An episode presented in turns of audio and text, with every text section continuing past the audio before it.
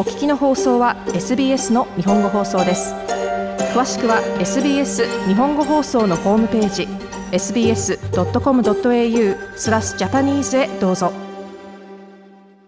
世界の首脳はロシアのウラジミール・プーチン大統領に戦争犯罪者の烙印を押しましたが、その言葉は実際に何を意味するのでしょうか。アメリカのジョー・バイデン大統領は3月24日に記者団に尋ねられた際に、ウラジミール・プーチンはその表現に当てはまると思うと述べました。以下は記者団とのやりとりです。大統領、これまでの全てを見て、あなたにはプーチンを戦争犯罪者と呼ぶ用意がありますかという記者の質問に対して、バイデン大統領は最初は質問をよく聞き取れませんでしたが、記者が重ねて質問すると、彼は戦争犯罪者だと思いますと答えました。これに対してクレミンは直ちにバイデン大統領の評価を否定し、スポークスパーソンのディミトリー・ペスコフ氏は、バイデン大統領のコメントは受け入れられない、許せないレトリックだと述べました。オーストラリアのマリー・スペイン外相は、バイデン大統領と同じことを述べる一方、ロシアへのすべてのアルミニウム鉱石の輸出を禁止する制裁措置を発表しました。これはロシアのアルミ生産能力を限定するでしょう。それはロシアにとって決定的に重要な輸出です。これはプーチン体制にその行動に責任を持たせるための我々のコミットメントを証明しています。罪もない民間人や民生用のインフラを標的にするのは戦争犯罪です。ペイン外相でした。ロシア政府によりますと、侵略の理由は、いわゆるドンバスの市民の平和的な生活とウクライナの非ナチス化と非軍事化のための戦いです。ウラジール・プーチン大統領は前に、それは彼の言う西側に焚き付けられた反ロシアの右翼に国が脅かされないことを意味すると述べました。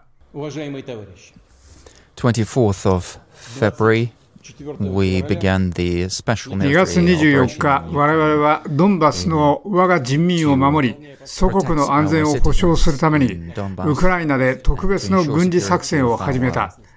ロシアの将兵は真のヒーローのように行動している。我々の部隊は黙々と苦難に耐え、その任務を全面的に理解して戦っている。プーチン大統領はこのように述べました。では、この戦争犯罪者という言葉は単に世界中のリーダーたちが作った政治的なスピンなのか。それとも、プーチン氏を戦争犯罪者というのが正確な表現なのでしょうか。そしてもしそうならば、その結果はどうなるのでしょうか。戦争犯罪者と言われるには、まずその人が戦争犯罪を犯していなければなりません。オランダのハーグにある ICC 国際刑事裁判所の制定法によりますと、戦争犯罪は国際的な武力紛争に適用される法律や慣習への重大な違反と定義されています。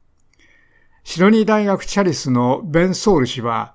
様々な戦争犯罪があるが、最も一般的で適切なものの一部は、故意に民間人を標的にする行動だと述べました。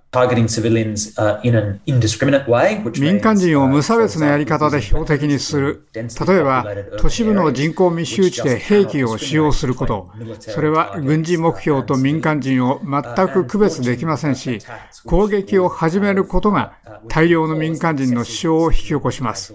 ソウル氏でした。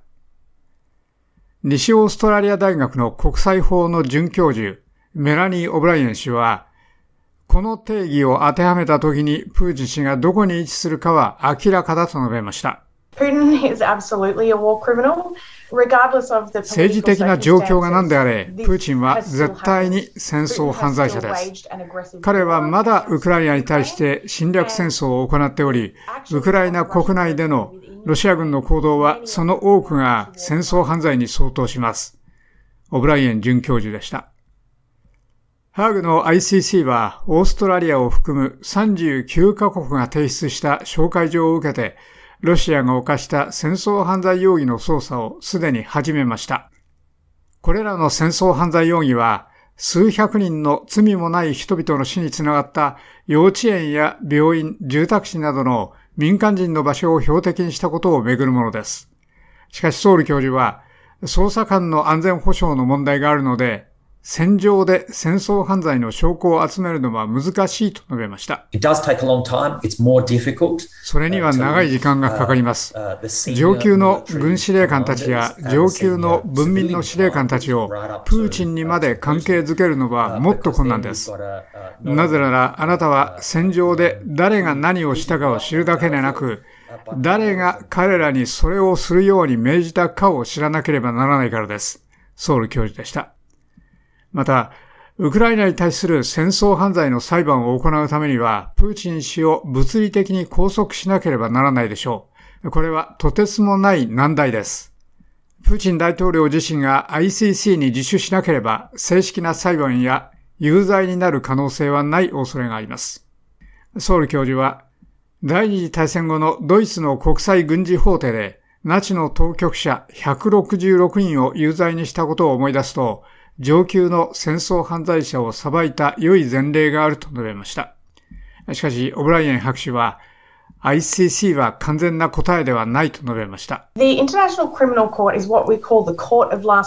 国際刑事裁判所は我々の言う最後の手段の裁判所です。それは最もよく知られており極めて目立ちますが、我々が作ろうとしてきたのは国際的な刑事裁判のシステムです。そこでは最初に訴える裁判所は実際に国内の裁判所です。ですから国の裁判所が裁いています。オブライエン博士でした。彼女はその限られたリゾーシズのせいで ICC は選ばれた数の戦争犯罪を訴追する管轄権を持っているだけだと述べました。ですから我々はウクライナや他の国内裁判所など、それらの国の裁判所のオプションを考える必要があります。そこで彼らは全ての戦争犯罪について、もっと多くの包括的な裁判や説明責任があるのを保証するために、それをすることができます。オブライエン博士はこのように述べました。以上、SBS ニュースのレイアン・テイマーとハナ・クオンのレポートを長尾久明がお伝えしました。